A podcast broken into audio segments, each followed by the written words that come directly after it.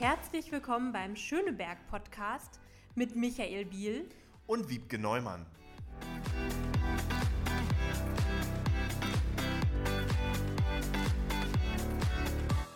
Herzlich willkommen. Wir haben heute eine Premiere und zwar nehmen wir das erste Mal in Präsenz auf und sehen unseren Gast persönlich gegenüber von uns sitzen, natürlich mit dem gebührenden Abstand. Und wir haben zu Gast Dieter Pohl. Herzlich willkommen, Dieter. Schönen guten Tag. Ich freue mich, die Premiere zu sein. Wir haben uns schon mal auf das Du geeinigt und wir freuen uns auch. Und Michael. Ja, einen wunderschönen guten Tag an alle Zuhörenden. Hallo Wiebke, hallo Dieter. Schön, dass du da bist. Endlich mal live. Genau, Dieter.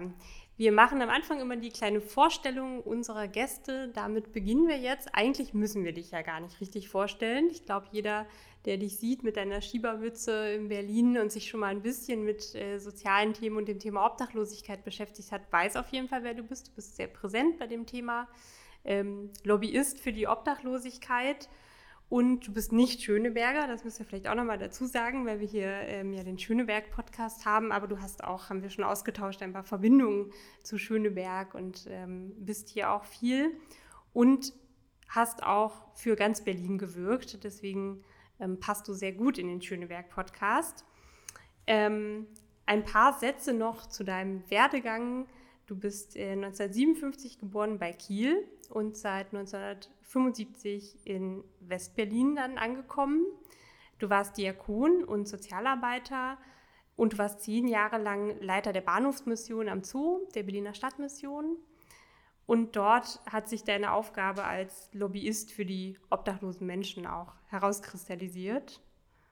Und den und Wiebke hat es ja gerade angesprochen, du bist äh, quasi so ein bunter Hund, oft in Zeitungen gewesen, in Social-Media-Kanälen unterwegs und viele Berlinerinnen und Berliner kennen dich und auch deine Arbeit und du hast eines geschafft, dass äh, ganz Berlin äh, über das Thema Obdachlosigkeit, wenn sie dann wollen, äh, Informationen bekommen können und bekommen haben und auch darüber sprechen. Du hast Menschen zusammengebracht, angefangen bei Politikerinnen und Politikern, bei Promis, Firmen, Schulklassen, all die beschäftigen sich äh, mit dem Thema einstweilen und äh, du hast das Ehrenamt äh, im Kampf gegen Obdachlosigkeit massiv gestärkt. Du bist dafür auch ausgezeichnet worden. Du hast das Bundesverdienstkreuz bekommen, den Regine Hildeband Preis und seit 2019 frohlockst du einer neuen Herausforderung. Du leitest die Stabsstelle christliche und gesellschaftliche Verantwortung und bist dort auch für das Thema Einsamkeit zuständig. Wir freuen uns, dass du im Schöneberg Podcast dabei bist und ich möchte bei meiner ersten Frage mal ganz locker damit anfangen, was dich nach Berlin äh, getrieben hat. Äh, du wolltest eigentlich Theologie studieren und bist in den 70er Jahren, hat äh, Wiebke gesagt, in Berlin gelandet. Warum Berlin und wie waren so deine ersten Schritte im alten Westberlin?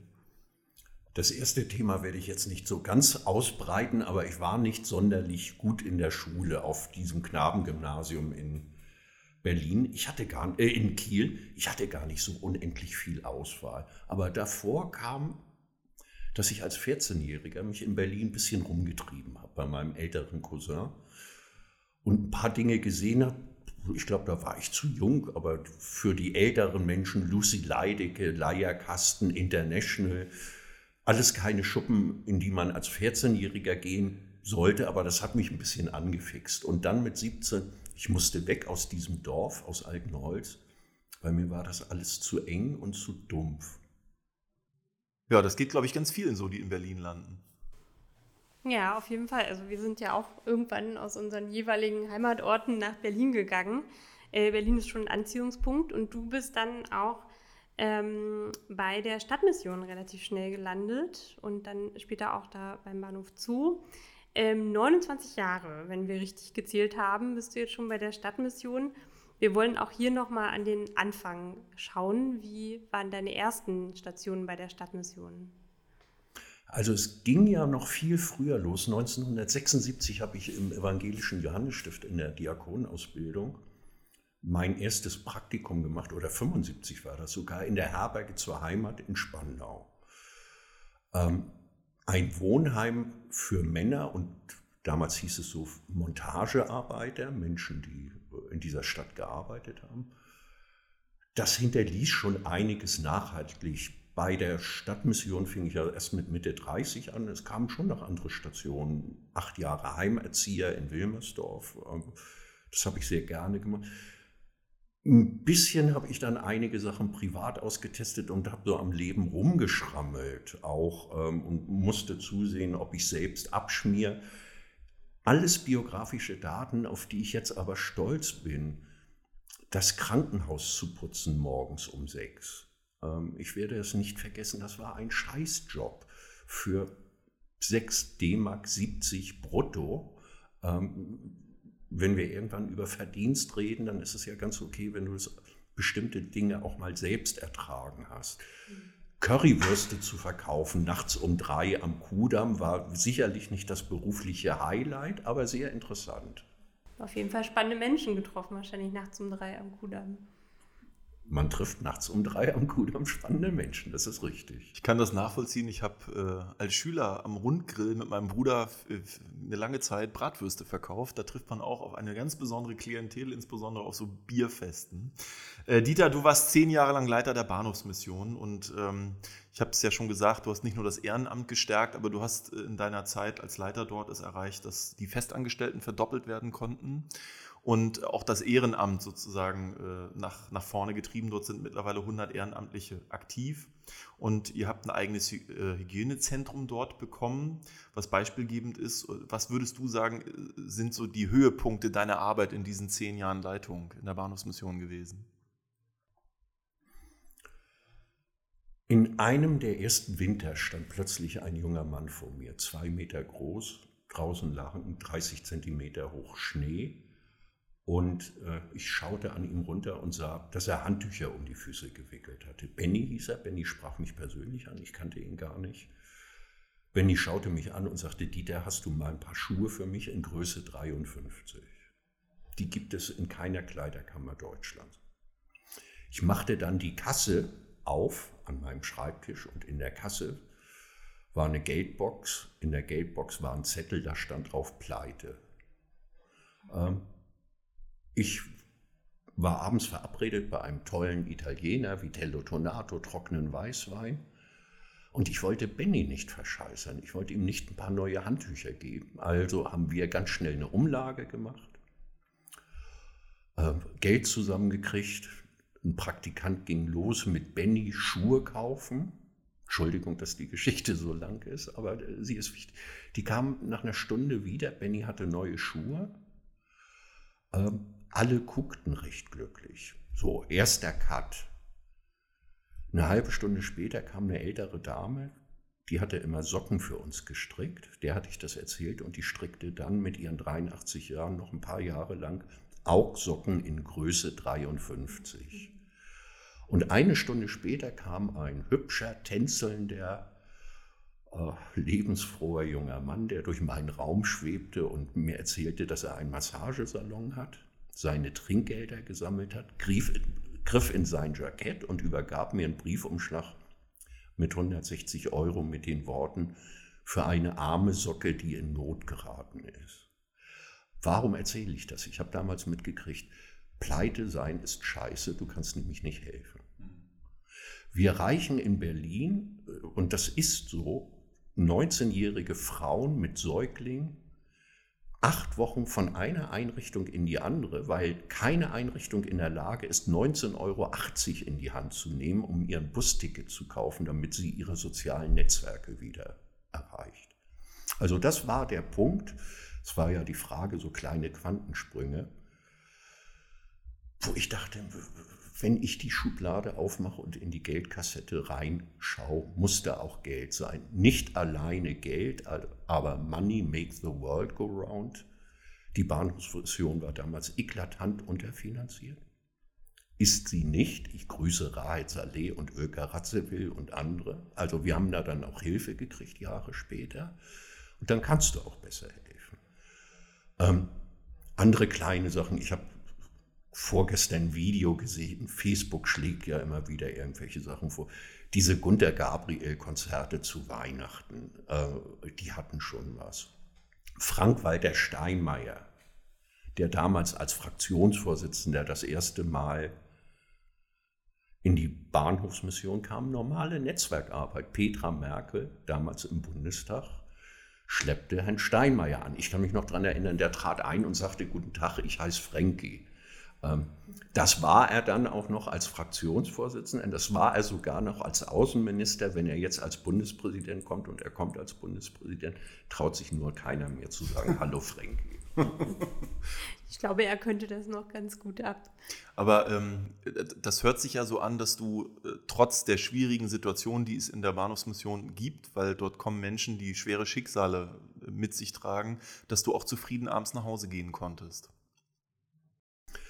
Ja, in der Umkehrung sogar. Wir werden ja in der Bahnhofsmission, ich bin da ja nur einer, also ich muss jetzt wirklich auch mal sagen, wir reden ja Gott sei Dank nicht nur über Dieter Pool, sondern tatsächlich über 200 Ehrenamtliche, jetzt über ein leistungsstarkes Team von 24 Menschen plus Hygienecenter plus neues Zentrum. Das hat sich ja immer auf ganz, ganz viele Schultern verteilt.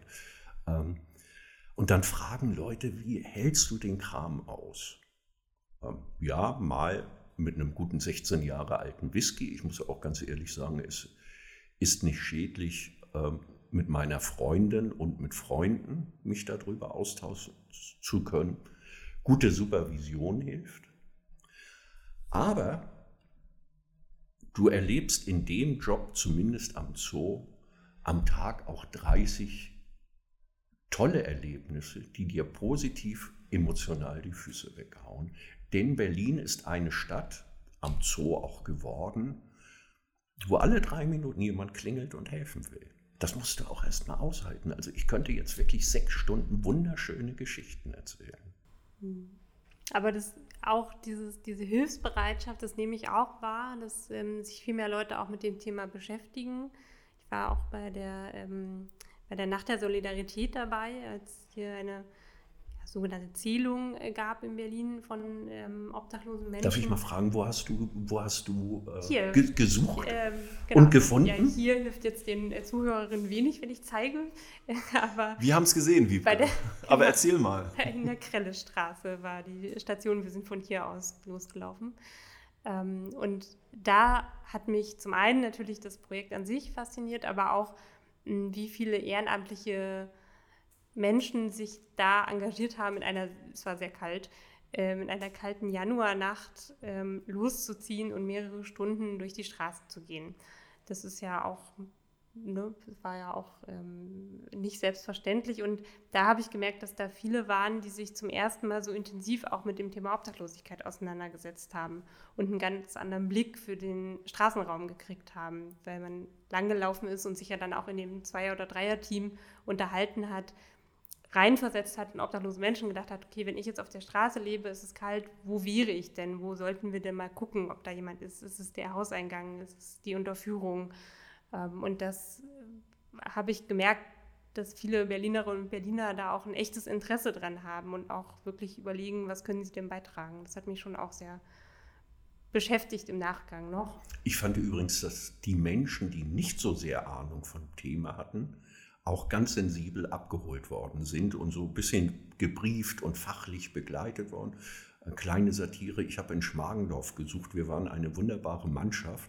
Wir haben tatsächlich in mehreren Stunden in Schmargendorf nicht einen obdachlosen Menschen getroffen. Gut so. Ja, richtig. Das ging, glaube ich, ja einigen Teams so. Aber dafür ist es ja auch eine Aktion der ganzen Stadt gewesen. Und das fand ich auch wichtig, dass das ähm, in allen Stadtteilen auch präsent war bin ich ein bisschen abgekommen vom Thema. Aber so ist das ja, wenn man hier äh, spricht. Und wir, ich wollte nochmal auf diese ähm, Öffentlichkeit, die du hergestellt hast und die ihr auch mit der Bahnhofsmission hergestellt habt, durch die vielen Besuche, die ihr da empfangen habt, ähm, für das Thema Obdachlosigkeit. Ich glaube nämlich, dass ähm, diese Veränderung, dass mehr Menschen darüber reden, auch was damit zu tun haben hat, dass ihr mehr Menschen das gezeigt habt und äh, mehr Menschen zu euch geholt habt und irgendwie auch die Geschichten, die Menschen erzähl, gezeigt habt. Und ähm, ja, ihr habt äh, mit Klaus Wowereit Schlafsäcke verteilt. Du hast schon Steinmeier angesprochen. Gauk war auch schon bei euch ähm, in der Bahnhofsmission. Und vielleicht. Darf, darf ich ja, einen Werbeblock schalten? Bitte. Die Deutsche Bahn tauchte auf. Und in aller Kürze, auch das ist eine schöne Geschichte. Das war ein junger, hübscher Mann, der wahrscheinlich vorhatte, nur eine Viertelstunde zu bleiben, dann, dann drei Stunden blieb, sich vorstellte Und ich hörte nur Finanzen und Deutsche Bahn und habe drei Stunden lang mit einem Finanzbuchhalter gerne kommuniziert. Ähm, wir umarmten uns, als er rausging, und um 23.30 Uhr schrieb er mir eine Mail, lieber Dieter, das ist doch alles furchtbar, ich kann nicht schlafen, das geht mir alles nach. Ähm, da sind wir gefordert, ich selbst als Privatperson, das wird nicht reichen, aber wir auch als Konzern, ich umarme dich, du wirst von uns hören. Und las dann im Abspann Dr. Richard Lutz, damals Finanzvorstand der Deutschen Bahn. Drei Tage später hatte er Rüdiger Grube, den damaligen Leiter, angeschoben und die Bahn, das ist kein Werbeblock, das ist ehrliche Loyalität, das ist Freundschaft und ich kann sagen von meiner Seite zu etlichen Menschen, das ist Liebe. In den letzten zehn Jahren haben 800 Menschen aus diesem sogenannten Bahnkonzern in der Bahnhofsmission gearbeitet, aber auch, du hast ja angesprochen, Öffentlichkeitsarbeit. Die Deutsche Bank, die Sparkasse, unheimlich viele Menschen aus Parteien, also Politikerinnen und Politiker. Das ist die halbe Miete, euch mitzunehmen wenn ihr dann Haushaltsexperten seid und vielleicht nicht unbedingt erstmal das Hauptaugenmerk auf Soziales legt oder so, dann ist es doch aber um Himmels Willen unser Job, euch abzuholen. Und ganz liebevoll, ihr lasst euch doch abholen. Wenn man eine Lücke in euren Terminkalendern erwischt irgendwie, dann funktioniert das auch. Und daraus, aus all diesen Sachen, ist nachher auch jetzt aktuell ein wundersames, wunderschönes Netzwerk entstanden. Ja, und es macht einfach einen Unterschied, ob man über Sachen liest oder sich wirklich mit den Menschen unterhält, mit den Menschen, die unterstützen oder auch mit den obdachlosen Menschen direkt unterhält und in Kontakt kommt. Deswegen finde ich das auch sehr gut und sehr wichtig, dass ihr so eine Öffentlichkeit herstellt und ganz viele Leute auch zu euch holt und anspricht. Aber wer sich erstmal einlesen möchte, kann das auch. Du hast 2018 ein Buch veröffentlicht. Glück und Leid am Bahnhof Zoo. Seit einiger Zeit schreibst du auch eine eigene Kolumne, ich glaube wöchentlich bei der Berliner Morgenpost, Nachtgestalten. Worüber schreibst du? Worüber berichtest du? Na, ich schreite immer kreativ mit der Chefredakteurin, die möchte, die zählt mich dann immer liebevoll an, dass ich auch bei den sogenannten Nachtgestalten bleibe, also soziale Themen und manchmal haue ich dann auch politisch ein raus gegen leichte Widerstände. Das ist schon alles okay. Ich bin sehr froh, kleine Geschichten in der Morgenpost überhaupt veröffentlichen zu dürfen. Ich kann ja nicht wirklich schreiben, dass die mir den Platz da geben irgendwie. Ich weiß nicht, das war vielleicht sogar ein kleines Wagnis oder so. Ähm, es macht Freude. Für mich ist das ein bisschen Supervision, um 23 Uhr in der Küche zu sitzen. Man kann sich auch selbst was von der Seele schreiben. Das heißt, du schreibst über Erlebtes. Ich, das ist schon, äh, das sind, das sind keine fiktiven Geschichten. Also, ja, das interessiert die Menschen auch. Ich möchte in erster Linie so Öffentlichkeitsarbeit. Es gibt so ein paar rote Fäden, die mich drängeln. Es gibt nämlich ein paar Vorurteile gegen obdachlose Menschen. Sie haben doch selber Schuld, ist ein Vorurteil. In Deutschland muss doch niemand obdachlos sein, das ist das Zweite. Und sie sollen doch endlich mal mit dem Saufen aufhören, ist das Dritte. Das sind eigentlich nur drei. Aber seit 30 Jahren kämpfen wir, ob Bahnhofsmission, ob mein Arbeitgeber Berliner Stadtmission, ob ich, kämpfen wir im Team oder auch andere Träger, ob das GBIVO ist, ob das Caritas ist, ob das das Deutsche Rote Kreuz, alle drei Vorurteile sind gequälte Hühnerkacke.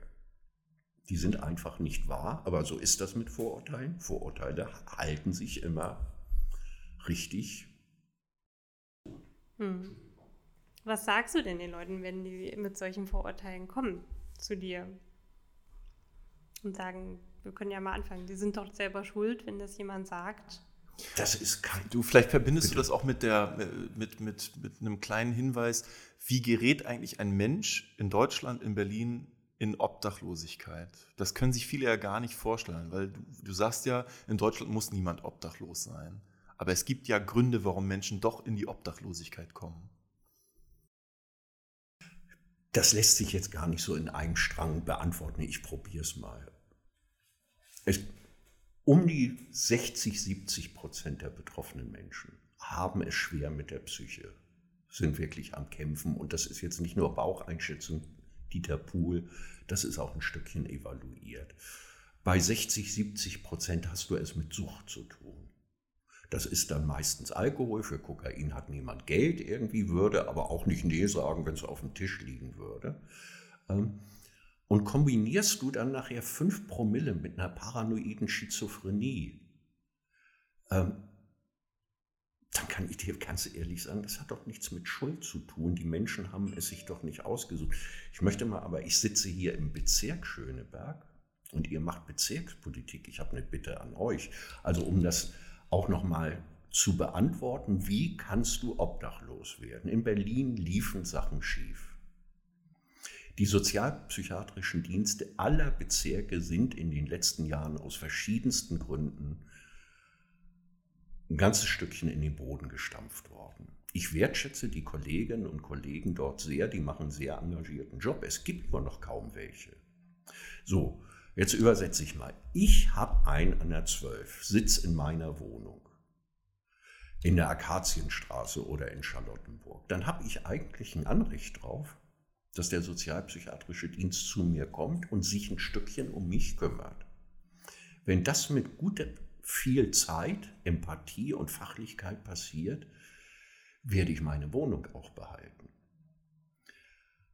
Entweder weil ich so erkrankt bin oder weil gar keiner mehr kommt, verliere ich diese Wohnung irgendwann. Und dann, ich sehe euch nicken, wenn ich dann mit all diesen Vorerkrankungen morgen nun obdachlos bin und in sehr widrigen Umständen auf der Straße lebe, macht das die ganze Sache doch noch viel, viel, viel furchtbarer. Und plötzlich rennen wir durch die Gegend und es gibt hier in Berlin Menschen und das ist der eigentliche Skandal. Und es ist ein Skandal und ich, ich verstehe nicht, dass es nicht jeden Tag Misstrauensanträge gegen alle gibt, aber wirklich ganz hart gegen alle, egal wen, dass massiv psychisch erkrankte Menschen, die nicht wissen, ob sie Uschi oder Heinz heißen, die gar nicht wissen, ob sie in gerade in Tokio leben oder in Schöneberg, dass die durch die Gegend marschieren und bei lebendigem Leib verfaulen. Und wir riechen das in U-Bahn, in S-Bahn. Ähm, wir spüren das. Ich kriege den Boden wieder. Und jetzt reden wir von Schuld.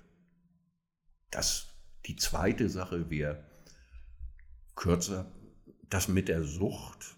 Ähm, ist gar nicht so leicht und auch nicht freiwillig ausgesucht. Es gibt gute Hilfe. Es gibt nur leider Menschen, die gar nicht in der Lage sind, Hilfen anzunehmen. Und ähm, Wiebke, ich schaue dich jetzt mal an. Wie viele Menschen hast du in deinem Freundeskreis, du musst die Namen ja nicht nennen, bei denen du der Meinung bist, ihr Leute, ihr sauft oder ihr kifft zu viel? Hm. Klar, also ich glaube, das kennt jeder, das ist, ähm, mir fallen bei mir gleich fünf Leute ein. Ja. Das ist so. Alle in der SPD? Drei. Von fünf. da überlegen wir jetzt alle, wer das sein könnte.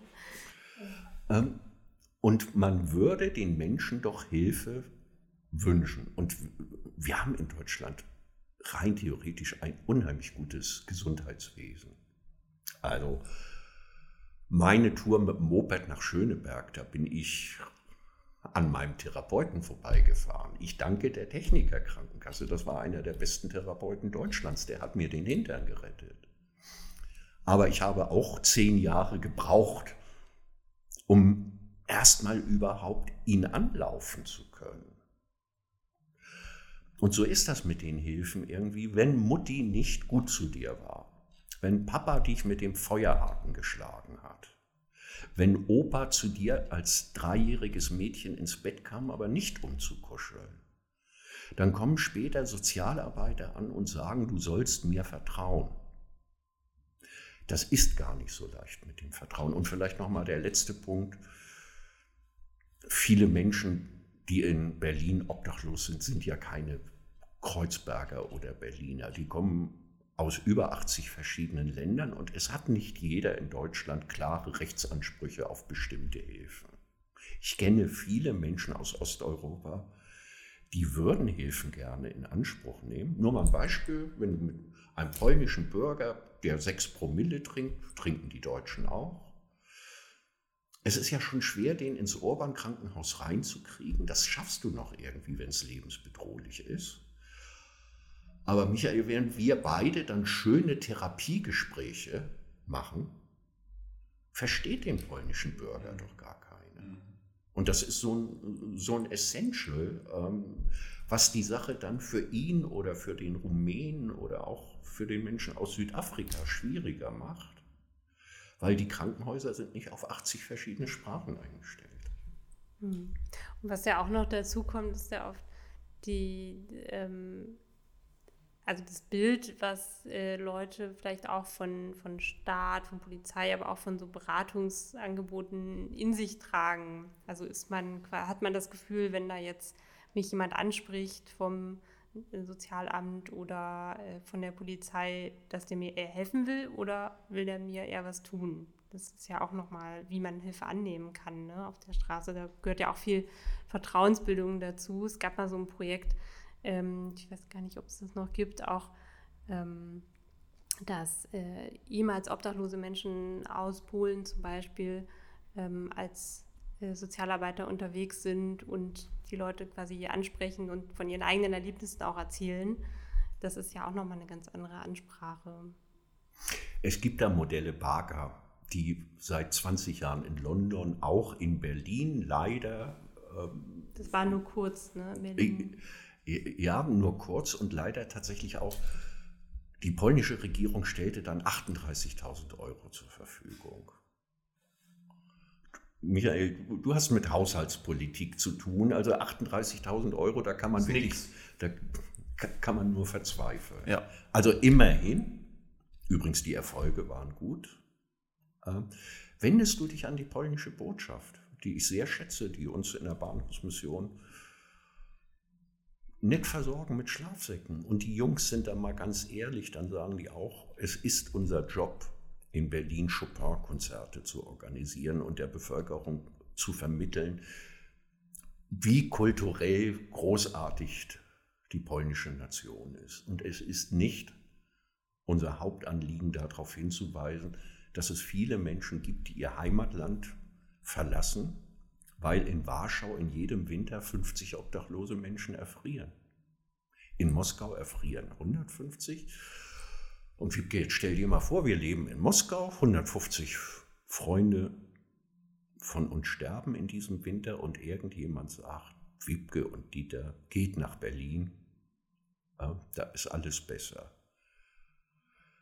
Wir würden zusehen, dass wir nach Berlin kommen der Mensch, der uns dann sagt, geht nach Berlin, da ist alles besser, flunkert auch ein bisschen, weil es ist einiges besser.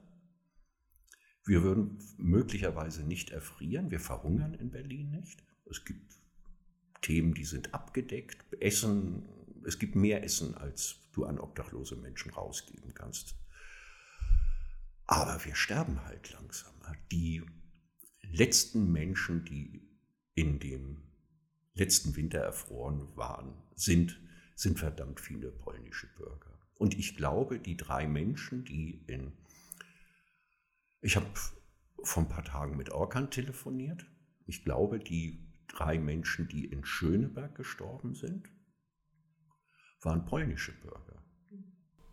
Genau, für die Zuhörenden Orkan Özdemir äh, aus äh, Friedenau, auch von der SPD und sehr engagiert auch bei dem Thema, vor allem im Nachtcafé zum guten Hirten. Macht einen guten Job, danke. Genau. Ähm, du bringst dich ja auf, wir haben ja gerade tatsächlich schon ein bisschen darüber gesprochen, was man auch politisch vielleicht noch machen kann und sollte. Ähm, du bringst dich da auch mal wieder ein und legst da auch den Finger in die Wunde und äh, sprichst mit der Politik, was noch zu tun ist. Mm, wir hatten im Vorfeld schon mal kurz gesprochen, dass sich doch einiges auch bewegt hat in den letzten Jahren. Also so die letzten fünf Jahre Rot-Rot-Grüner Senat war das Thema mehr auf der Tagesordnung, als es vielleicht vorher so war. Ähm, wir haben deutlich mehr Kältehilfeplätze. Wir haben schon die Nacht der Solidarität angesprochen. Ähm, es gibt ein ähm, Projekt der gesamtstädtischen Steuerung der Unterkunft, was gerade anläuft. Also doch einige Sachen, die in dem Bereich sind. Wie, wie empfindest du das? Also hast du das Gefühl, dass das tatsächlich auch Schwerpunkt und Priorität geworden ist? Und was fehlt vielleicht auch noch? Ich, ich knüpfe mal meine Frage äh, gleich mal mit an, weil das dazu passt. Berlin äh, verfolgt ja auch mit der Stadtmission das Konzept des Housing First, also Menschen, die obdachlos sind, in Wohnungen zu bringen. Äh, das ist immer noch Modellprojekt. Ist das für dich ein Erfolg? Und wenn ja, was muss da noch passieren, damit dieser Erfolg noch größer wird? Also erste Frage. Ähm, wir hatten für Sozialpolitik in den letzten Jahren in Berlin äh, ein verdammt gutes Zeitfenster. Ich glaube, das hat mit den Menschen, nicht ich glaube, also Rot-Rot-Grün gestaltet da auch sehr klar und sehr deutlich. Vielleicht wurde es ein bisschen leichter, äh, dass Herr Gollatz die Gewinnerwartungen des Senates immer die Steuerprognosen zweimal im Jahr immer nach oben korrigieren musste. Das ich befürchte. Hat bestimmt geholfen. Ich glaube, das war hilfreich.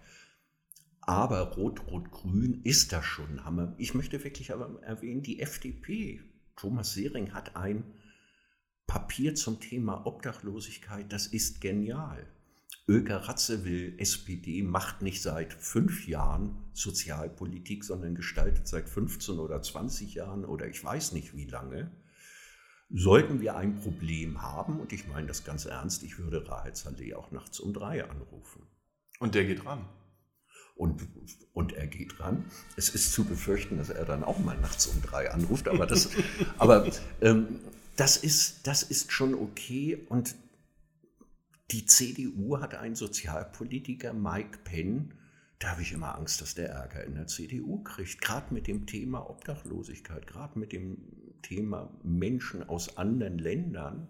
Da kann ich nur sagen, ich gehe gerne mit Mike einen Tonic trinken irgendwie, aber das wird nicht gewertschätzt in, in der Breite. Hm. Aber generell die Offenheit ist ja auch gut, wenn es nicht nur in den Regierungsparteien da ist, sondern da es auch einen gesamten, einen breiteren Konsens gibt in der Politik. Das nehme ich schon auch wahr. Die, ihr im positiven Sinne, ihr konkurriert doch mit guten Vorschlägen. Ob das die Grünen, die SPD ist, ob das die Linken sind und äh, ähm, an dem Punkt und das ist ein Segen. Wir beten für euch. Also die Berliner Stadtmission betet immer für euch. Also unsere Gebete wurden vielleicht auch erhört. Ähm, ihr steht euch da nicht im Weg.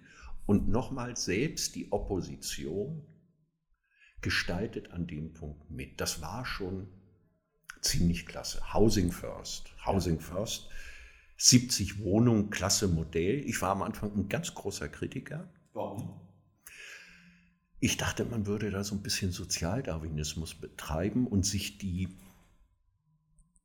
Creme de la Creme so ein bisschen wegfischen oben, die Sahnehäubchen der Menschen, bei denen nicht alles so schwer ist.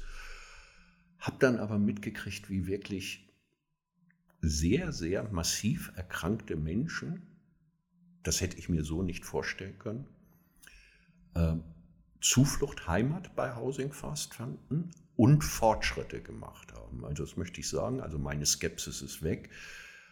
Es ist nachhaltig zu unterstützen. Jetzt kommt aber ein Aber. Wir haben 70 Plätze. Wir haben, das ist gut, wir haben 50.000 Menschen, die in Berlin untergebracht sind, also wohnungslos sind. Und wir haben etliche tausend Menschen, die obdachlos sind. Wir brauchen also noch ähm, sehr viele Plätze und ich möchte mal auf einen Klassiker Bezirkspolitik zu sprechen kommen. Das habe ich nämlich in der Stadtmission 13 Jahre lang gemacht. Betreutes Wohnen. Das ist eine Maßnahme, in die jedes Jahr in Berlin mehrere tausend Menschen durchlaufen. Mit guten bis sehr guten Ergebnissen. Und ich wäre froh, wenn die Bezirke die Betreuungszeit nicht reduzieren würden. Ich wäre froh, wenn du am Ende des betreuten Wohnens sollte ja eine eigene Wohnung ähm, stehen, wenn wir da ein paar Chancen mehr hätten. Ich hatte vor kurzem Treffen mit Elke Breitenbach, die sehr op, na, verhalten optimistisch ist, tatsächlich mit etlichen Wohnungen in den nächsten Jahren zusätzlich zu flankieren. Und es sind tatsächlich auch ganz einfach nüchtern Wohnungen nötig. Also Housing First würde heutigen Stand, ich glaube, die würden gerne mit 20, 30 Menschen mehr arbeiten oder auch mit 100 oder 200. Ich glaube, der Senat wird sogar bezahlen. Aber die haben wirklich einen Profi eingestellt, der nichts anderes macht als Wohnungsakquise. Und äh, es gibt Menschen, vielleicht hört ja jemand zu, die Hausbesitzer sind oder in einer Gesell Wohnungsbaugesellschaft arbeiten, die lassen sich darauf ein. Es gibt aber erstmal auch eine unheimliche gesellschaftliche Skepsis, zu sagen, eh, da hole ich mir einen Penner in meine Hütte, die Sache geht doch schief. Und übrigens, ich möchte mal eins sagen, wenn die Nummer schief geht, weil es geht nicht um Schwarz-Weiß und du bist, Michael, ich, ich gehe mal davon aus, du hast geerbt, du hast ein, Eigen, du hast ein Eigentumshaus. Habe ich auch nicht. Mit 15 Wohnungen hat man mir gesagt, nein, Quatsch.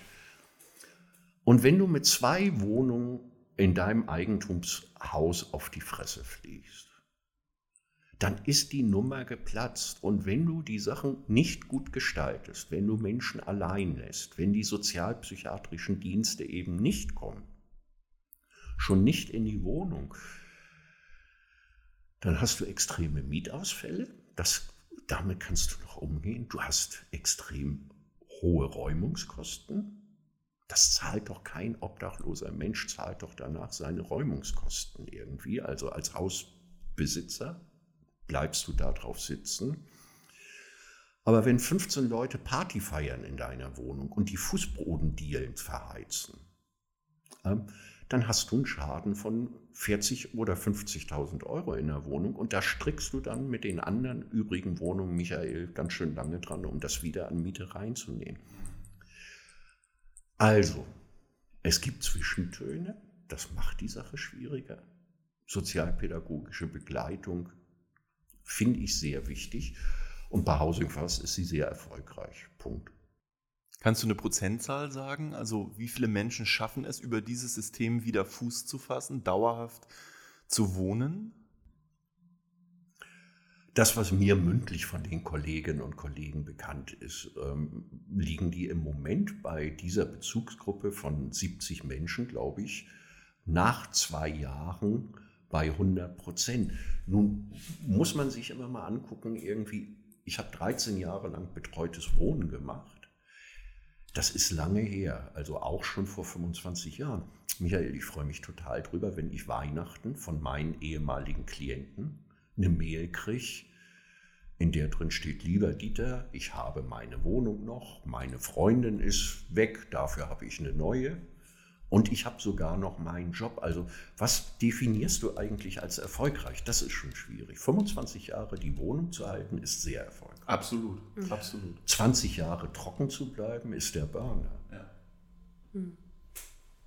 Du hast schon ein bisschen die Bezirke vorhin angesprochen. Und ähm, also ich glaube, wir sind uns einig, dass Obdachlosigkeit eine gesamtstädtische, auch gesamtdeutsche Aufgabe natürlich ist. Aber wenn wir hier auf Berlin schauen, geht es nicht ohne Bezirke, es geht auch nicht ohne Land. Ähm, und da sind die Bezirke ja etwas unterschiedlich aufgestellt, um das mal vorsichtig zu sagen. Sie haben auch unterschiedliche ähm, Bedingungen und Voraussetzungen vor Ort natürlich. Aber wenn wir hier auf Tempelhof Schöneberg als Bezirk schauen, ein Innenstadtbezirk, wo es sehr viel auch sichtbare Obdachlosigkeit gibt, auch sehr viel unsichtbare, aber auch wirklich sichtbare ähm, rund um den Neulendorfplatz ist die Ausgabestelle für die Mods-Zeitung. Also jeden Tag begegnen einem obdachlose Menschen im Straßenbild. Und trotzdem sind wir nicht so gut aufgestellt, was die Unterstützungsstruktur hier angeht im Bezirk. Wir haben als Beispiel bei der Kältehilfe, es gibt ähm, bei uns nur 15 Plätze der Kältehilfe. Und die sind auch dem Engagement vor Ort in Friedenau bei dem Nachtcafé zum Guten Hirten zu verdanken. Die mussten jetzt durch Corona-Bedingungen auch umplanen und hatten dann nur noch acht im vergangenen Winter. Berlinweit gibt es 1500 Kältehilfeplätze und wir haben 15. Das ist schon immer so eine Zahl, die uns hier auch umtreibt und wo wir immer wieder auch drauf drängen, es muss mehr werden, es muss mehr werden, wo die, ähm, die Antwort manchmal vom Bezirksstadtrat, Klammern in dem Fall mal CDU, oft ist, naja, aber das Land hat doch die Kältehilfeplätze, die es sich vorgenommen hat, schon erfüllt. Es gibt doch berlinweit und es ist doch ein Berliner Thema und äh, das müssen wir nicht alles hier vor Ort im Bezirk regeln. Ich würde sagen schon, weil es auch ein solidarisches Thema ist. Also wenn alle Bezirke so handeln würden wie wir, dann hätten wir nicht 1500 Plätze im Land. Ähm, du hast ja den guten Überblick über ganz Berlin auch. Ähm, wie schätzt du das denn ein in den Bezirken? Hast du auch das Gefühl, dass das hier einer ist, wo besonders wenig passiert oder fällt das gar nicht so auf im Berliner Durchschnitt? Ich versuche mal konstruktiv anzufangen. Also die Bezirke Neukölln, Mitte, das sind so wirklich die Highlight-Bezirke, die haben tatsächlich eine Tradition seit 20 Jahren oder länger, kontinuierlich zu helfen ein Projekt nach dem anderen rauszuhauen. Kontinuität über, übrigens durch alle Parteien weg. Ähm, jetzt als höflicher Mensch, das ist nicht dolle mit Schöneberg. Das ist in der Szene, ähm, fassen sich alle Sozialarbeiter an Kopf und fragen irgendwie, was, was läuft hier bei euch im Bezirk schief?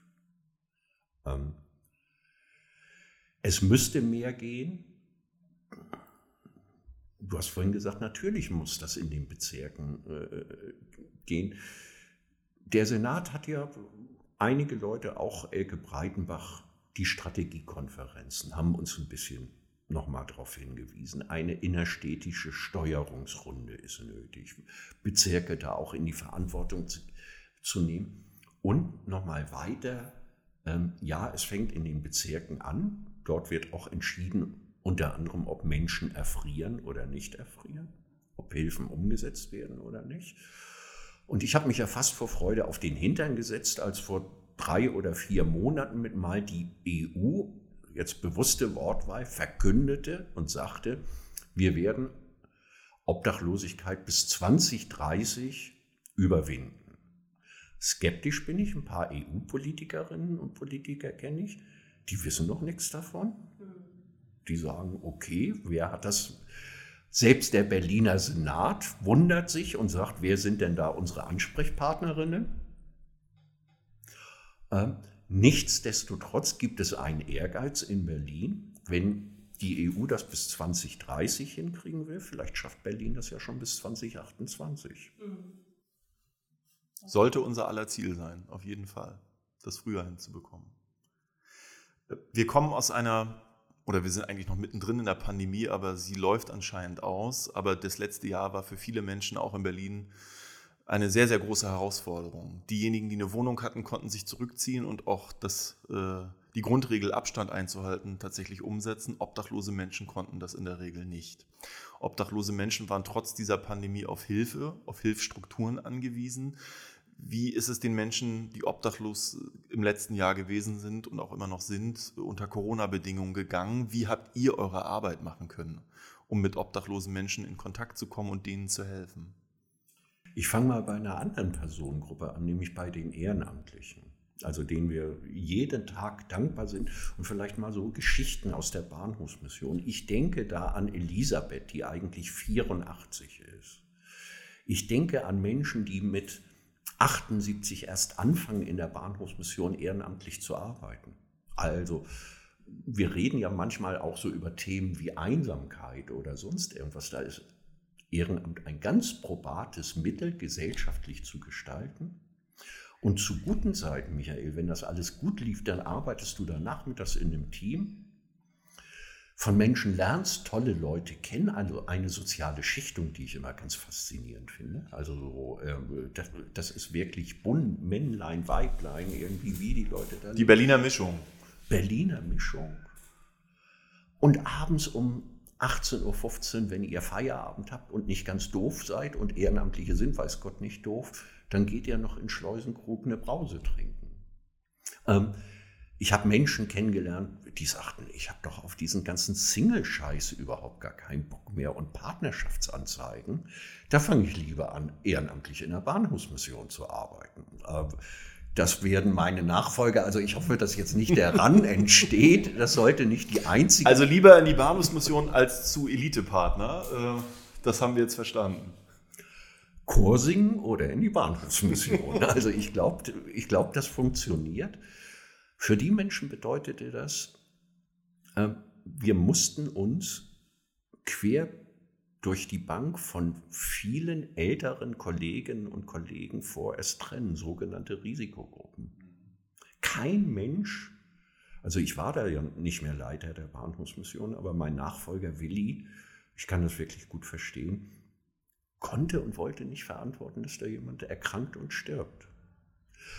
So, das war das Erste. Viele fielen weg, ganz traumatisierend übrigens für die Menschen. Ganz große Trauer, am Anfang sogar ein bisschen. Einige haben es nicht verstanden, ähm, weil das was Liebgewonnenes ist. Es gibt Menschen, die arbeiten einmal in der Woche ehrenamtlich und es gibt Menschen, die arbeiten drei oder fünfmal in der Woche ehrenamtlich.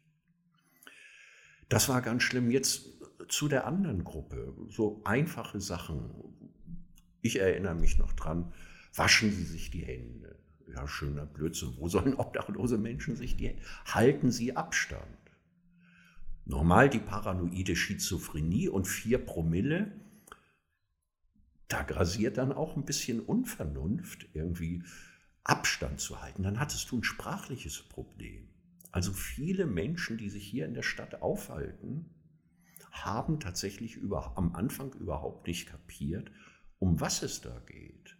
Also wir, du hast auch nicht immer 30 Übersetzerinnen und Übersetzer in der Einrichtung. Ähm, einige Einrichtungen mussten schließen. Michael, du hast die Zahl genannt oder ihr habt die Zahl genannt. 1500 Notübernachtungsplätze. Das war eine logistische Meisterleistung. Nochmal zu den Ehrenamtlichen. Ältere ging. Jetzt kommen die langsam wieder, genießen das sehr. 14 Tage später hatten wir aber eine zweite Gruppe von Menschen, die sich meldeten. Das waren die, die jungen Studierenden, die mit mal sagten, ey, mir fliegt die Decke auf den Kopf. Ich bringe mal ein Beispiel auch. Es hängt ja alles miteinander zusammen. Einsamkeit. Wenn ich von meinem Balkon rüber gucke auf die andere Straßenseite, sitzt auf dem Balkon eine 19-jährige Frau. Die ist schon lange in Berlin eingeschrieben in der Uni, kommt aus dem Bundesgebiet, war aber vorher noch nicht einmal zur Vorlesung. Das heißt, die kennt hier keinen Menschen, der geht es scheiße. Wenn wir dann manchmal um praktische Hilfen, wenn es darum geht, irgendwie, und äh, du kannst dir ja nicht den sozialpsychiatrischen Dienst auf den Hals schicken, irgendwie, weil sie nicht zur Vorlesung kann. Die ist ja nicht erkrankt. Also, ich bin aber für eine Gesellschaft, die ein bisschen darauf achtet, was passiert eigentlich mit meinen Nachbarn? Wer, wer lebt da neben mir? Ich bin für Parteien, die, wenn sie in wunderschönen Büros sitzen, mit Mal sagen, übrigens, ich glaube nicht persönlich, dass wir durch die Pandemie durch sind. Also ich befürchte, ähm, dass wir einen, ich gehe optimistisch davon aus, dass wir einen guten Sommer haben und uns im Spätherbst nochmal beschäftigen. Ey Leute, macht ihr eure Büros auf? Für Treffen von Studierenden, für ein bisschen Seelsorge. Ähm, und das, was ihr macht, ist ja, indem ihr euch parteipolitisch engagiert. Das tut ja aber nicht die Mehrheit der Gesellschaft. Damit achtet ihr ja auch auf euch. Also, Wiebke, ich kenne dich jetzt nicht, ich hau mal so raus. Bist du einsam? Ich würde sagen, nein. Ähm, und was rettet dir den Hintern? Familie, Freunde und tatsächlich diese Selbstwirksamkeit ähm, in der Politik, ja. Ja, wir sind eigentlich auch ne, jeden Samstag auf der Straße und jetzt in Wahlkampfzeiten jeden Tag auf der Straße. Wir treffen jeden Tag Menschen und unterhalten uns. Und das nette Hallo, mehr ist es oft ja gar nicht, baut einen auf, wenn man äh, sozusagen den ganzen Tag im Homeoffice sitzt und seine eigene Wohnung auch vielleicht gar nicht mehr sehen kann, weil sich da alles vermischt und der Ruhepol fehlt. Das ist schon so. Und dieses nette Hallo, das ist zumindest mein Empfinden, hat diese Corona-Zeit auch wieder möglich gemacht. Vorher sind wir alle aneinander vorbeigelaufen. Jetzt, mein Empfinden ist, man achtet mehr aufeinander. Auch im eigenen Hausflur habe ich das festgestellt. Das war vorher auch nicht so. Das ist vielleicht das Positive. Und was du sagst mit öffnet eure Büros, das ist schon ganz lange mein äh, Ansatz. Wir machen in Schöneberg hier normalerweise immer das Abendbrot in diesem Büro, wo wir gerade uns befinden. Und da laden wir die Nachbarschaft ein. Und die Nachbarschaft kommt. Und da lernen sich Leute kennen, die sich auf der Straße sonst nie begegnet wären. Und, und das ist so ein Konzept, was wir noch viel stärker machen müssen. Ich schaut mal, ich bin 75 nach Berlin gekommen und die Menschen, die so alt sind wie ich, die kennen noch diese ganzen Berliner Eckkneipen. Also diese Kneipenkultur hat, war unheimlich wichtig für die Sozialhygiene. Die gibt es so in der Form kaum. Noch. Bisschen noch. Nebenan ist der Leuchtturm. Ihr Glücklichen, ja. wenn, wenn ihr das noch habt, dass du abends reingehst, zwei kleine Pilz trinkst. Das hat nicht unbedingt was gleich mit Unmengen Alkohol zu tun, dass der Wert dich genau kennt und sagt, Ey, Michael, du siehst ja heute scheiße aus. Also so, so ein bisschen Sozialfürsorge. Für alle, die zuhören, das hat er noch nie gesagt. Das stimmt auch nicht. Nein, also alle, die zuhören, Michael sieht aus wie das tobende Leben. Also uh. alles gut, alles, alles gut. Die Vereine, also ich will jetzt doch auch nicht Parteien anzählen oder so, wir als Kirche, wir als Stadtmission, sind am Gucken, auch sehr unterschiedlich übrigens, wie sieht unser Gemeindeleben aus? Wie können wir das anders gestalten? Die Klassiker, Präsenzgottesdienste. Also ich wollte keinen Präsenzgottesdienst während der Zeit haben, aber wie können Christen trotzdem einen Austausch miteinander haben oder wo waren die Herausforderungen? Gemeinde Frankfurter Allee von uns, also eine Gemeinde, die schnell reagiert hat, die hat mit mal Nothilfepäckchen mitgeschmiert mit, mit Broten, weil sie mal mitgekriegt haben, es sind, haben gar nicht alle Leute so viel Geld und sonst irgendwas. Und jetzt so in der Zeit trifft man sich auf dem dritten Hinterhof und die Tische haben noch ein Stückchen Abstand und isst einmal in der Woche zusammen äh, Mittag. Ich finde, die Konzepte sind so einfach. Das ist jetzt ein bisschen dumpf, was ich sage, aber ich, das ist jetzt sehr dumpf. Aber ich würde mir wünschen, dass die SPD zweimal im Jahr hier einen Preisgard macht. Und dass ihr mich dann einladet dazu. Und das nehmen wir mit. Ich muss aber noch lernen, Skat zu spielen. Das kann ich nämlich Um mal zu überprüfen, ob ich das noch ja. kann. Also ich ja. glaube, auch das ist so ein bisschen unsere gesellschaftliche ähm, Aufgabe, übrigens bei so einer Begegnung, dann auch ein Stück uns auszutauschen, miteinander zu reden, miteinander zu reiben, verschiedene Meinungen auszuhalten. Und ich glaube, wenn die Nummer gut läuft und breit, gesellschaftlich breit, haben wir sogar noch eine ganz, ganz leichte Antwort gegen Populismus und Scheiß, der von rechts läuft. Ich glaube, das hat sehr oft was damit zu tun, wir reden ja gar nicht mehr miteinander. Mhm. Da sprichst du mir sehr aus dem Herzen, weil ich genau diese, diese Begegnungsorte vor Ort, das ist so was, was ich aus den letzten Jahren auch, auch schon vor Corona mitgenommen habe, dass wir da viel mehr brauchen, die einen einfachen Zugang haben, wo man nicht erst irgendwo sich groß anmelden muss und oder eine Karte für kaufen muss oder was auch immer tun muss, sondern einfach hingehen kann und andere Leute treffen kann, mit denen man dann ins Gespräch kommt, worüber auch immer. Aber das, da brauchen wir mehr. Also jetzt im Sommer gerne natürlich auch viel draußen. Das lässt sich dann immer ein bisschen einfacher bewerkstelligen, aber auch über das ganze Jahr. Das finde ich total wichtig. Und da muss man ja auch nicht nur über Politik reden, da redet man dann über alles Mögliche ähm, und stellt dann wahrscheinlich oft fest, dass es doch irgendwie alles politisch ist. Weil auch der nicht gemähte Rasen vor der Tür ist am Ende ja irgendwie politisch. Ähm, aber das, ja, das ist wirklich wichtig. Und ich habe noch einen. Punkt. Darf, darf ich noch mal Bitte. einmal nachfragen? Könnt ihr mir das mit dem Abendbrot noch mal erklären? Ja, das wird äh, so äh, organisiert, dass Erwachsene, äh, also wir machen Flyer und hängen das in der Nachbarschaft aus. Wir suchen uns jedes Mal eine unterschiedliche Nachbarschaft äh, sozusagen aus. Und dann speisen wir hier zusammen. Das bereiten Mitglieder der SPD vor. Es gibt quasi ein Buffet und Erwachsene zahlen zwei Euro, äh, Kinder zahlen nichts. Und wenn ein Mensch kommt und sagt, kann ich nicht, dann ist das auch in Ordnung und es funktioniert wunderbar. Das Armbrot, was wir in diesem, wir sind in der Krellestraße hier in einem neuen SPD-Büro, wir waren früher am Innsbrucker Platz und das letzte Abendbrot, was hier stattfinden durfte, war im Februar 2020. Da waren wir fast 50 Menschen aus der Nachbarschaft hier. Und das waren Menschen, die sonst nie zur SPD gekommen wären und die auch die anderen, die da waren, sonst nicht so getroffen hätten. Und das ist sehr, sehr äh, fruchtbar, sage ich mal. Und es besteht dann ein dauerhafter Kontakt, weil man anders eine andere politische Ansprache hinbekommt, weil wir nicht über das SPD-Wahlprogramm reden, sondern über die Probleme hier vor Ort und auch sozusagen das hören, was die Menschen umgesetzt haben wollen, wie sie das eigentlich sehen. Und ähm, das ist sowieso, ich war viele Jahre äh, SPD-Chef hier in Schöneberg und äh, mein Ansatz war immer, Leute, wir müssen raus aus den Hinterzimmern, wir müssen raus auf die Straße, das Ohr muss dauerhaft auf der Straße sein. Und wir machen auch keinen Infostand mehr, wir machen eine Ansprechbaren, da steht auch ganz groß, sie dürfen auch meckern. Und die Leute nehmen das an. Da gibt es keine Kugelschreiber, da gibt es keinen Flyer, sondern das direkte Gespräch. Und alle, die bei einer Ansprechbar SPD-seitig mitmachen, sind so geschult, dass sie auf die Menschen zugehen nicht am Infostand sich alle umarmen wie so eine Traube, sondern was, was erwarten Sie eigentlich von Ihrer SPD vor Ort? Wo drückt der Schuh? Und das funktioniert wunderbar. Und dieser Dialog, wenn man das dauerhaft durchhält, führt dazu, dass diese Entfremdung von Politik und Gesellschaft oder, oder Bevölkerung wesentlich kleiner wird. Und das ist absolut notwendig. Und eins muss die Politik nach wie vor weiter lernen. Ich sage jetzt bewusst die Politik, weil es eben nicht nur die SPD betrifft, sondern viele andere eben auch wir müssen anfangen, eine andere Sprache zu sprechen. Mein, mein bestes Beispiel ist immer äh, die doppelte Haltelinie in der Rente. Das, hat, das war eine gute Idee, die die SPD da durchgesetzt hat. Das hat nur kein Schwein verstanden. Und, und äh, Sprache muss so sein, dass das alle verstehen können.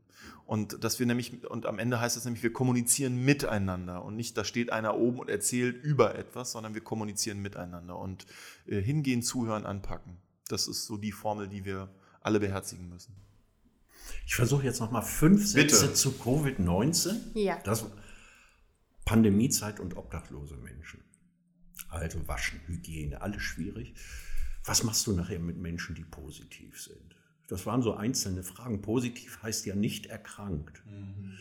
Ähm, Rot-Rot-Grün hat gestaltet. Es gab Träger, also die Stadtmission. Ich habe da einen Kollegen, Udi Neugebauer, der ist echt der Burner irgendwie. Der hat so alle drei Tage irgendwie ein neues Projekt gegründet, damit du dich mal 14 Tage aufhalten kannst, irgendwo geschützt, wenn du erkrankt bist. Begeben sie sich in häusliche Quarantäne, ist schwierig, ja. wenn du kein Haus hast. Ähm, was ist mit den Menschen, die dann aber tatsächlich nachher auch erkrankt sind. Das waren und sind alles Fragen, mit denen wir uns auch jetzt noch beschäftigen. Impfen. Also wir dürfen in Berlin stolz sein, politische Gestalterinnen und Gestalter zu haben. Und äh, Frau Breitenbach Linke ist ja ziemlich gut. Ähm, unsere Gesundheitssenatorin SPD ging da echt nach vorne und hat, äh, und hat Lücken im Versorgungssystem ähm, geschlossen. Und ein Finanzsenator hat ausreichend und sehr schnell die entsprechenden finanziellen Möglichkeiten zur Verfügung gestellt. Denn für einige Dinge, Projekte hattest du manchmal eine Woche Zeit, um die vernünftig schließen zu können. Also Berlin kam echt gewaltig aus dem Knick. Das stimmt. Das hat, glaube ich, auch die Corona-Zeit der Politik den Spiegel vorgehalten, wie schnell und wie gut man auch doch was gestalten kann, wenn alle auch am, an einem Strang ziehen. Das gehört ja auch dazu. Und, ähm, wenn man will, kann man Sache. Dinge bewegen. Und Berlin ist nicht schlechter als Bayern. Das haben wir auch erlebt in den letzten zwölf Monaten. Es gab nur immer eine kritische Frage. Wo nehmen die bloß das Geld her? Das auch was mit Prioritätensetzungen zu tun. Ne? Also was ist ein, wofür will man Geld ausgeben, was ist jetzt gerade zu tun und wichtig? Und gleichzeitig den Blick in die Zukunft. Wenn wir das jetzt nicht machen, bringt uns das Geld, was wir jetzt sparen, in Zukunft auch nichts. Und es hat was damit zu tun, wenn man ein gutes Bild davon hat, was Daseinsvorsorge bedeutet und was der Staat leisten muss, dann kommt man automatisch zu einer anderen Prioritätensetzung und das hat gut funktioniert, das finde ich auch. Ich habe noch mal einen Aspekt zu den ähm, zu der Corona-Zeit, der hier auch vor Ort im Bezirk, aber auch woanders war, die äh, Gabenzäune, die entstanden sind. Also wo Ehrenamt, also ja, Ehrenamtliche ist vielleicht fast schon das falsche Wort, Nachbarn und Nachbarn waren es ganz oft, ähm, gesehen haben, es gibt gerade ähm, weniger oder eingeschränkte Unterstützungsangebote für obdachlose Menschen, weil Einrichtungen ähm, sich anders aufstellen mussten, teilweise Essensausgaben schließen mussten, auch in der Anfangszeit oder weniger Plätze waren, weniger Möglichkeiten waren. Ähm, und dann einfach Leute sich relativ spontan auch zusammengeschlossen haben und so Gabenzäune errichtet haben. Da gab es dann am Ende eine ganze Menge in Berlin, ähm, die auch keine dauerhafte Lösung sind. Aber ich fand das so spannend, dass diese, diese Selbstorganisation irgendwie in den Kiezen auf einmal so funktioniert hat. Da haben natürlich dann auch digitale Instrumente, die hatten dann Telegram-Gruppen und eine Webseite, wo sie die einzelnen Orte da gemacht haben. Ähm, das hat da auch bei geholfen. Genau, für alle, die es nicht kennen, also bei Gabenzäunen ähm, hängt man quasi wetterfest und gut beschriftet ähm, äh, Lebensmittel oder vielleicht auch mal Hygieneartikel und, und, Kleidung an einen Ort, an einen zentralen, an einen Zaun. Ähm, und obdachlose Menschen oder auch generell Menschen, die von Armut betroffen sind, ähm, äh, die da auch waren, können sich da was wegnehmen. Ähm, hier in Schöneberg gibt es immer noch einen äh, mindestens einen Gabenzaun, der von Outreach betrieben wird am Dennewitzplatz. Und das zeigt, dass selbst als jetzt wieder alles geöffnet hatte, gab es noch diesen Bedarf. Ähm, das also fand ich wirklich spannend und ich überlege die ganze Zeit und habe das auch versucht im Bezirk irgendwie reinzuspielen.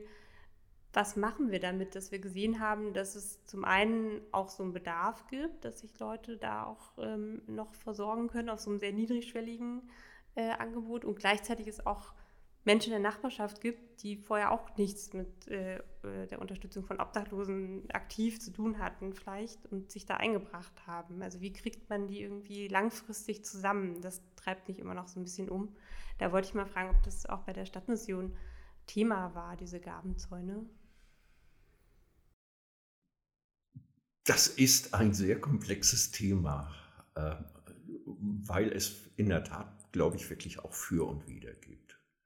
Also das Erste, was ich erstmal sagen kann, ist, ich, ich persönlich freue mich immer über bürgerschaftliches Engagement.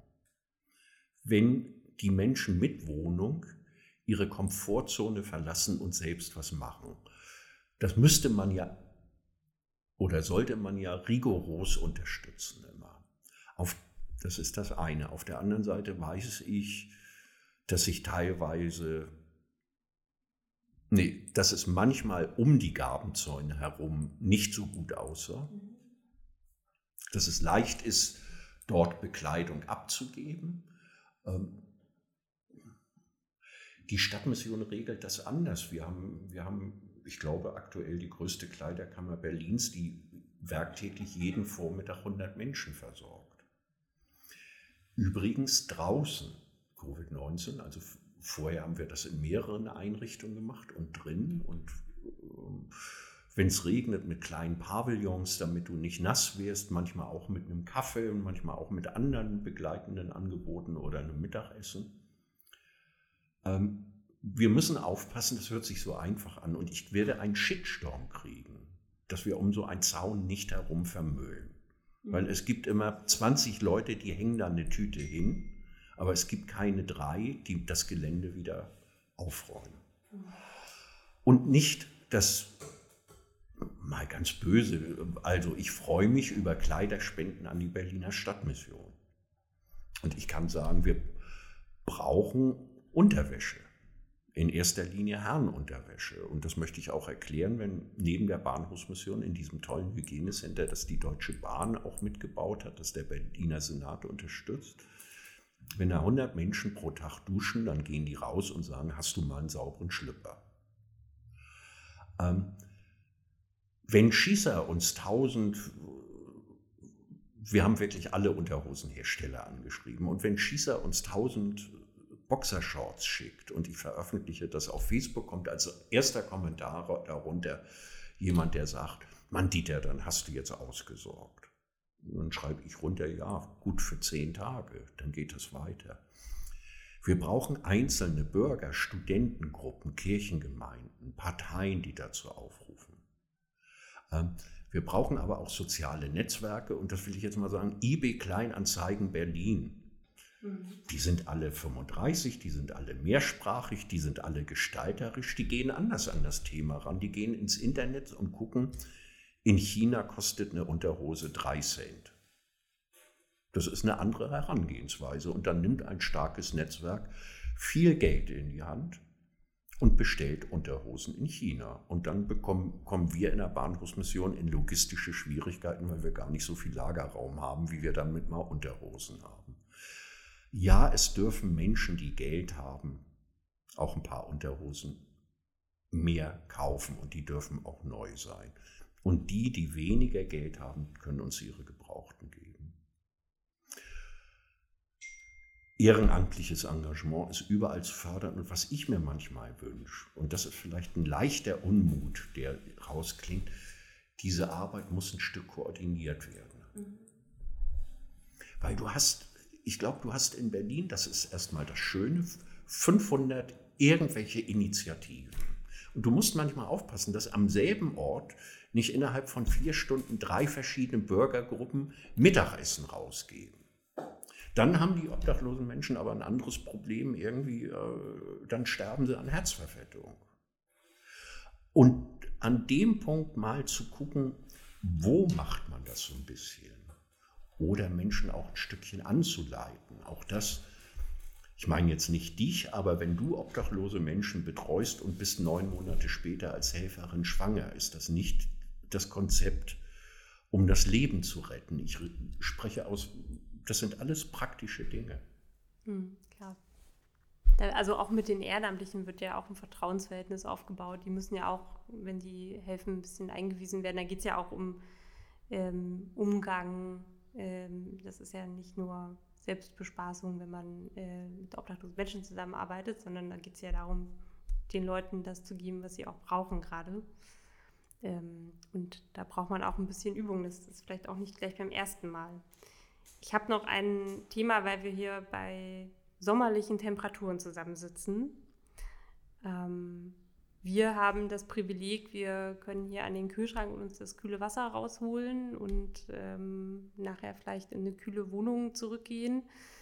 Aber auch das ist ja bei obdachlosen Menschen nicht der Fall. Die sind im Sommer der Hitze sehr ausgesetzt. Ähm, ich habe auch das Gefühl, dass es ähm, ja auch durch eine, eine, Verdichtung im städtischen Raum natürlich in einer Stadt wie Berlin nochmal noch mal anders ist, auch wenn wir in, in einer sehr grünen Stadt mit vielen Parks leben. Ähm, da gibt es in den letzten Jahren ja auch immer mal wieder das Thema der Hitzehilfe. Die Kältehilfe haben wir auch schon angesprochen, aber gerade im Sommer, hm, da geht es ja auch um sich mal abkühlen können, mal kühl duschen können, aber vor allem auch Wasser, Sonnencreme, einen Schirm, unter dem man sich mal Schatten holen kann. Ähm, was würdest du sagen, brauchen wir da noch, wenn wir an Hitzehilfe und Sommer denken? Aufmerksamkeit. Ich, ich, ich sage das natürlich, ist das, was du jetzt ansprichst, Wasser wichtig. Ich kann aber auch sagen, natürlich sind Unterwäsche, ist Unterwäsche wichtig. Aufmerksamkeit ist übrigens schwieriger. Achtsamkeit, also eine Wahrnehmung für Menschen da kann ich sehr gut verstehen, wenn man sich am Anfang nicht ganz so traut. Also da Was sagst du denn den Menschen, die eigentlich helfen wollen, aber Angst haben, die Begegnung stattfinden zu lassen? Wie geht man auf obdachlose Menschen zu?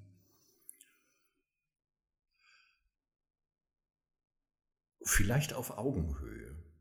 Also es gibt, es gibt wirklich einfach ein paar Tipps. Wenn ich an meinem, ich wohne auch in einem schönen Kiez in Charlottenburg. Also ich fange mit ganz einfachen Dingen an. Wenn ich jemand regelmäßig auf der Straße sehe, in meinem Kiez, das macht man so, dann grüßt man sich nach ein paar Monaten. Man kennt sich noch gar nicht, aber man sagt Moin Moin oder Hallo oder so. Das kann ich auch machen mit dem Menschen, der seit drei Monaten vor meinem Supermarkt sitzt. Also diesen Menschen erstmal nicht auszublenden. Dann kann ich verstehen, dass Menschen ein bisschen Vorbehalte haben. Versteht er mich? Ja, da kann ich sagen, auch da ganz ehrlich, ich kenne gar nicht so große Sprachschwierigkeiten. Man kann sich gut mit Händen und Füßen verständigen. Wenn du dich dann aber traust und da sitzt jemand unten vor dir auf der Erde ähm, und du bist nicht hüftkrank, probierst einfach mal selbst in die Hocke zu gehen gebührenden Abstand zu halten ähm, und die Menschen vielleicht zu fragen, ähm, was brauchen sie jetzt?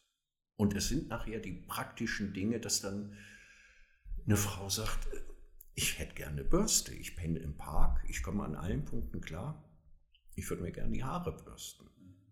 Dann kannst du überlegen, ob du für 2,99 im, im nächsten Supermarkt irgendwie eine Bürste kaufst. Facebook ist für mich ja wirklich ein schönes Medium, um zu netzwerken irgendwie, weil es bringt wirklich was. Ähm, redet miteinander. Also du kannst jetzt zu jemandem hingehen und schenkst dem Schinkenbrötchen.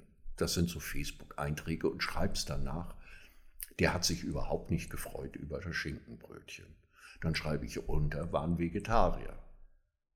Also redet miteinander ähm, und über das Reden, das ist nämlich das Schöne, entstehen Beziehungen. Und das ist eigentlich das Tolle, wenn man sich dann mit mal traut, zu sagen, ähm, wollen wir zusammen Kaffee trinken gehen? Mal eine halbe Stunde mit, äh, wir lernen voneinander. Das tut auch unserer Seele gut. Also so Einsamkeit ist ja nicht nur das Thema. Wir tun immer so, als ob das immer nur die anderen betrifft. Ähm, ich kenne das selbst ein bisschen, was also aus meiner Komfortzone selbst ein Stück rauszukommen und auf andere Leute zuzugehen, heißt auch unheimlich oft Zugewinn für mich. Und du hast äh, mich am Anfang sehr respektvoll mit der Bahnhofsmission und mit dem ganzen Kram da irgendwie eingeführt. Soll ich dir mal sagen, weißt du, was passiert ist? Und das ist mein Zugewinn. Ich habe in diesem Laden einen Platz gesucht, den ich selbst vorher 20 Jahre lang im Leben gefunden hatte. Und das ist mehr als Geld wert. Ich habe immer danach geguckt, wo und wie kann ich mich gesellschaftlich ein Stückchen eingeben und habe doch, also Currywürste verkaufen hat Laune gemacht, wurde übrigens richtig gut bezahlt. Aber du gehst da ja nicht abends mit dem Erfolgserlebnis raus irgendwie. Das war mir egal, ob ich 50 Currywürste verkauft habe oder 150 oder so. Ähm, zugehen auf die Menschen, mit ihnen reden, Augenhöhe herstellen, das Wasser vorbeibringen. Also es gibt jetzt viele Leute, die haben bei heißen Temperaturen jeden Tag eine kleine Flasche Selters irgendwie mit. Und vielleicht, wir sitzen hier vor dem Mikrofon, ich hole mal mein Portemonnaie raus und mache, wer von euch beiden, das ist so. Also mit Einsätzen von Covid-19 bin ich zur Sparkasse gegangen und da gibt es einen Automaten, der schmeißt auch 5-Euro-Scheine raus. Ich sehe einfach weniger obdachlose Menschen. Das ist jetzt schon wieder ein bisschen anders geworden, aber als zu totalen Lockdown-Zeiten, dann möchte ich jemandem nicht 50 Cent geben oder sonst irgendwas. Also ganz ehrlich, ich muss sagen, die Berliner Stadtmission zahlt gut. Und wenn ich ein paar 5-Euro-Scheine dabei habe, dann finde ich, kann ich mir das auch überlegen. Wenn ihr das macht, macht ihr ja vielleicht irgendwie. Könnt Machen wir auch, ja. Dann weißt du selbst auch, wie überrascht die Menschen manchmal sind, wenn du ihnen 5 Euro oder so ganz 10 Euro Schein reingibst, irgendwie, die äh, sind ja fast beschämt, irgendwie, wenn man das vorsichtig macht. Ich habe gestern einem Obdachlosen vor einem Rewe-Supermarkt 5 Euro gegeben und ähm, der hat sich total bedankt. Ich vermute, er kam aus Polen, sprach super Deutsch und ähm, er sagte mir dann, Sie brauchen keine Angst oder du brauchst keine Angst haben, ich kaufe davon keinen Alkohol. Also das ist selbst bei den obdachlosen Menschen sozusagen angekommen, dass viele denken, sie versaufen das Geld, aber er eben nicht. Und ich habe mit ihm dann so ein bisschen darüber gesprochen, wie wichtig ist es, Wasser zu trinken. Und, und äh, das war, das war, natürlich fühlt man sich so ein bisschen überlegen, aber als ich dort wegging, war, das, fühlt, das war Nächstenliebe. Das war gut. Es ging mir besser danach. Nicht wegen der 5 Euro, sondern weil wir gesprochen haben. Ja, und ich, vielleicht, ich zeitlich irgendwie, wir reden ja jetzt hier schon stundenlang irgendwie, haben doch alle Leute schon weggeschaltet. Aber vielleicht. vielleicht das glaube ich nicht. Eine Stunde zehn sind es bisher nur, nicht stundenlang, aber ja.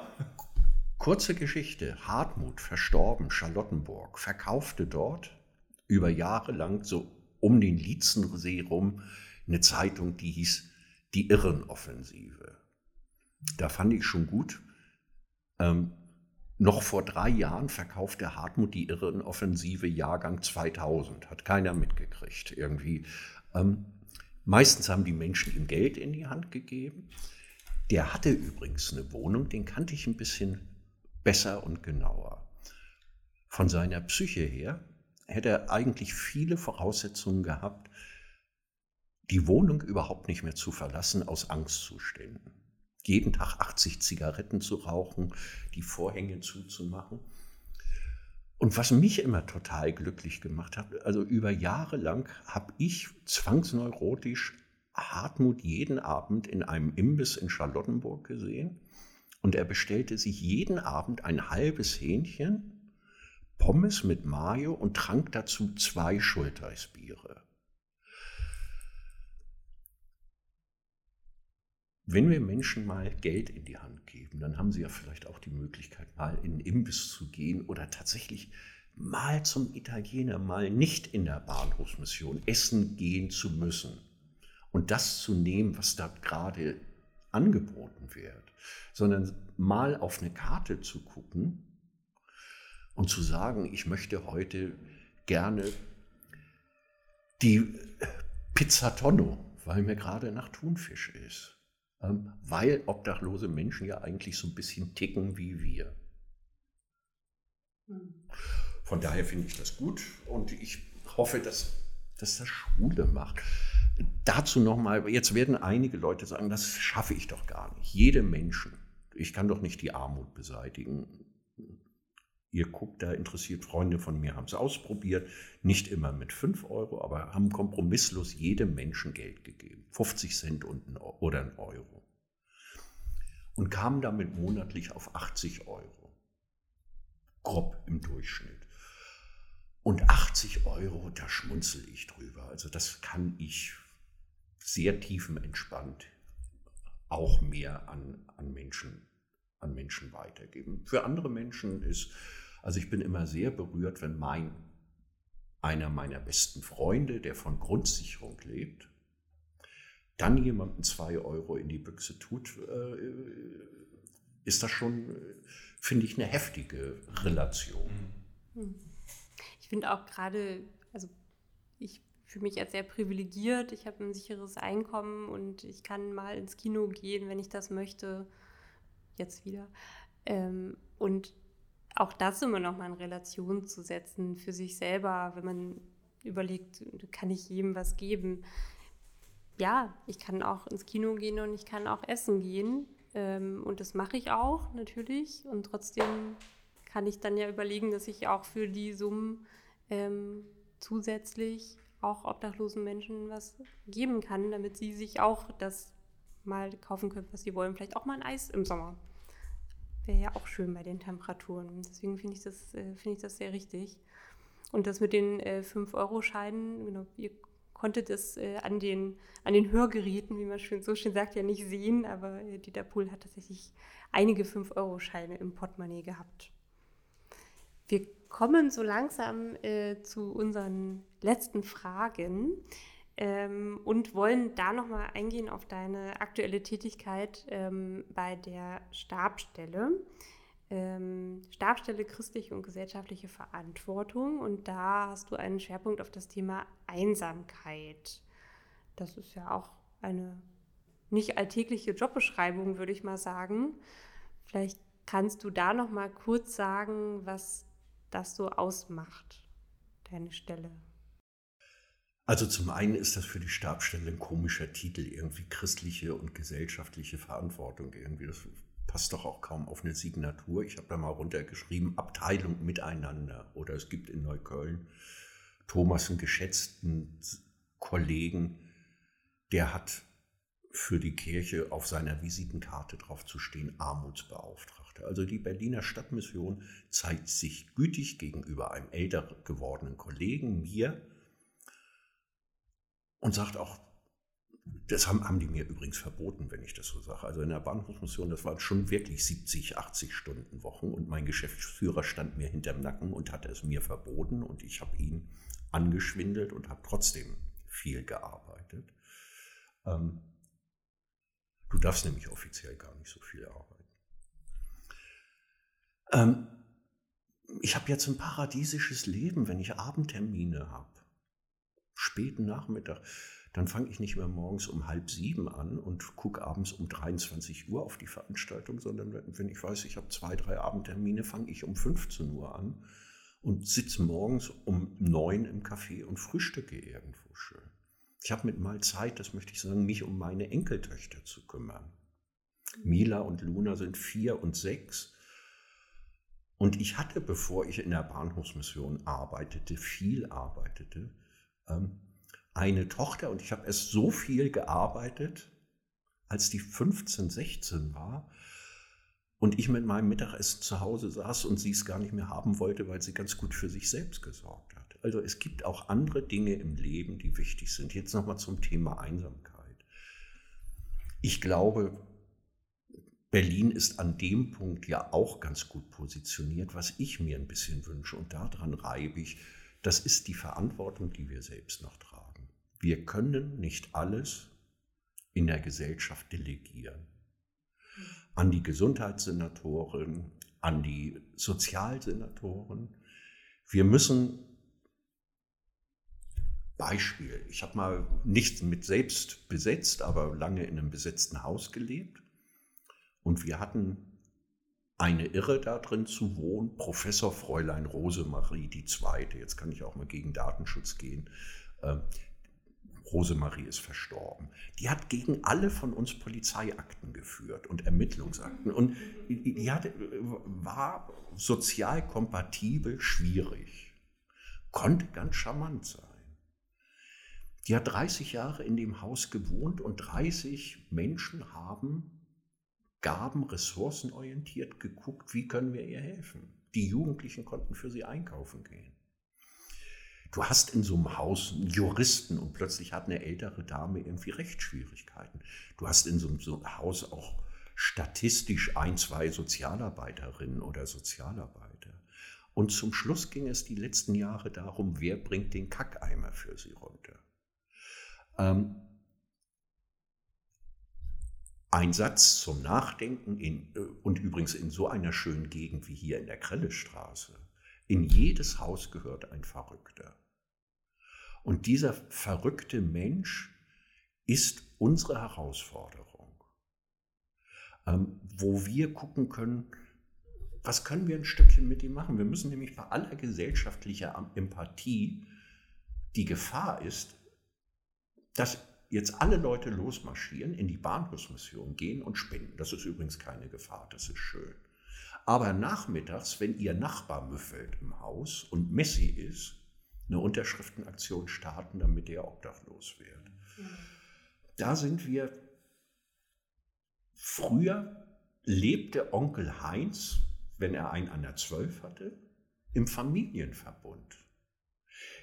Ich kann mich daran erinnern, ich kannte vor 20 Jahren kaum obdachlose Menschen mit einem arabisch-muslimisch-türkischen Hintergrund. Wenn in dem Familienverbund jemand erkrankt war, wurde er durch die Familie versorgt. Wenn Onkel Mehmet jetzt einen an der Glocke hat, sagt die Familie, das ist Integration, tschüss Onkel Mehmet.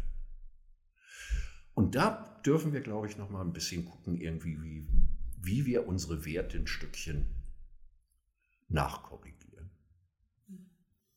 Ganz zum Schluss die, die, der Blick in die Zukunft. Was sind deine nächsten Projekte? Woran arbeitest du oder möchtest du arbeiten in nächster Zeit?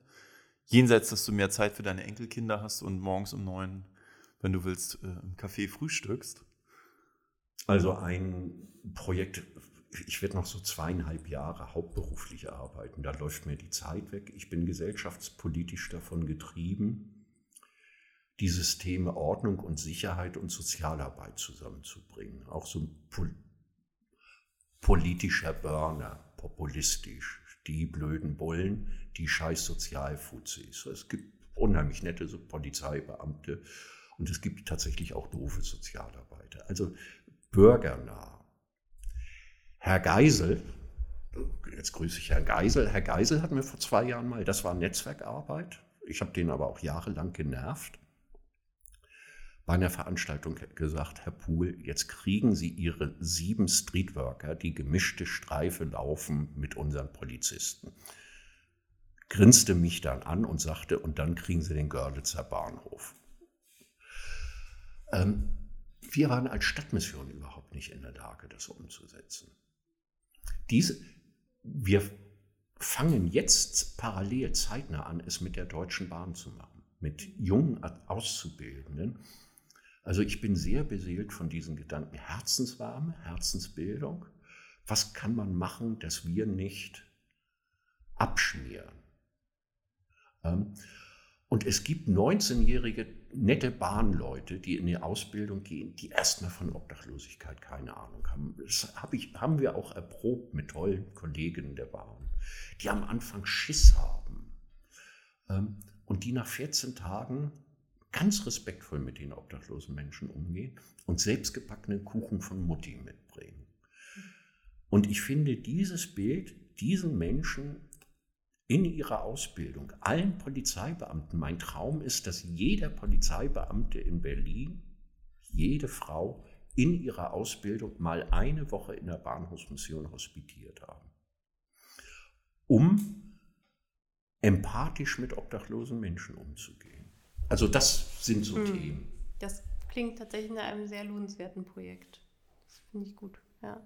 Wiebke, wir kommen zur letzten, aber zur Lieblingskategorie in unserem Schöneberg-Podcast. Richtig. Äh, wir haben immer eine Kategorie des Lieblingsortes in Schöneberg.